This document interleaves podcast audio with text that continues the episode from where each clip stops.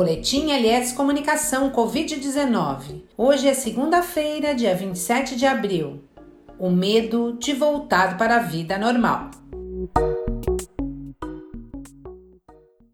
Quase 75% dos norte-americanos consideram que é muito arriscado voltar à vida normal agora. Todos preferem esperar mais alguns meses. A pesquisa foi realizada pelo Instituto Ipsos Axios e entrevistou republicanos, democratas e independentes, e houve um consenso. Neste momento, ninguém escapa do medo. Além do temor, sobra pessimismo. A confiança na recuperação econômica continua em baixa, segundo pesquisa realizada pelo mesmo instituto em 26 países. Os sentimentos de pessimismo global são determinados por quatro fatores: incerteza sobre o fim do distanciamento, perda de renda, velocidade da epidemia e ausência de vacina ou remédios. Brasileiros e brasileiras demonstram a mesma preocupação com o futuro. A Opinion Box realizou pesquisa qualitativa que mostrou impactos da Covid-19 na vida pessoal dos brasileiros. 72% das pessoas perceberam que a pandemia trouxe impactos direto para suas vidas. 47% acreditam que os gastos irão aumentar.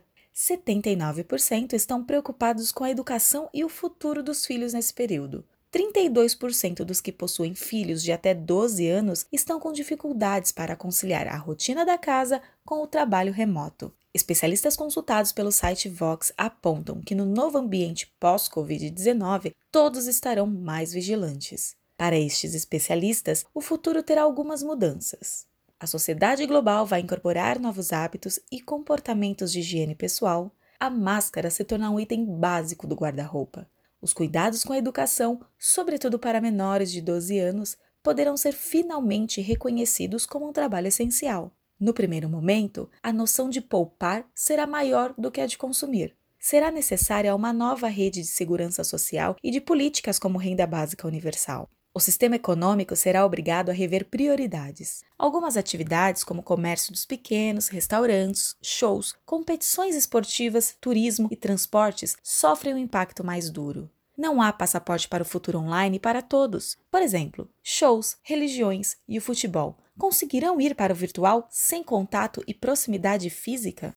A necessidade de sociabilidade do ser humano é uma questão aberta. Apesar da propensão à agressividade, existe no ser humano o sentimento de comunhão e comunidade. Dizer adeus aos apertos de mão, abraços e beijos de saudações terá um custo alto de adaptação. Além dos itens de saúde e limpeza, as pessoas serão desafiadas a aprender novas formas de trabalho, afeto e socialização. Além de lidar com o medo, o retorno gradual das atividades será mais um teste global de adaptação para a espécie humana uma espécie de estado de espírito de quarentena reinará por semanas, se não meses.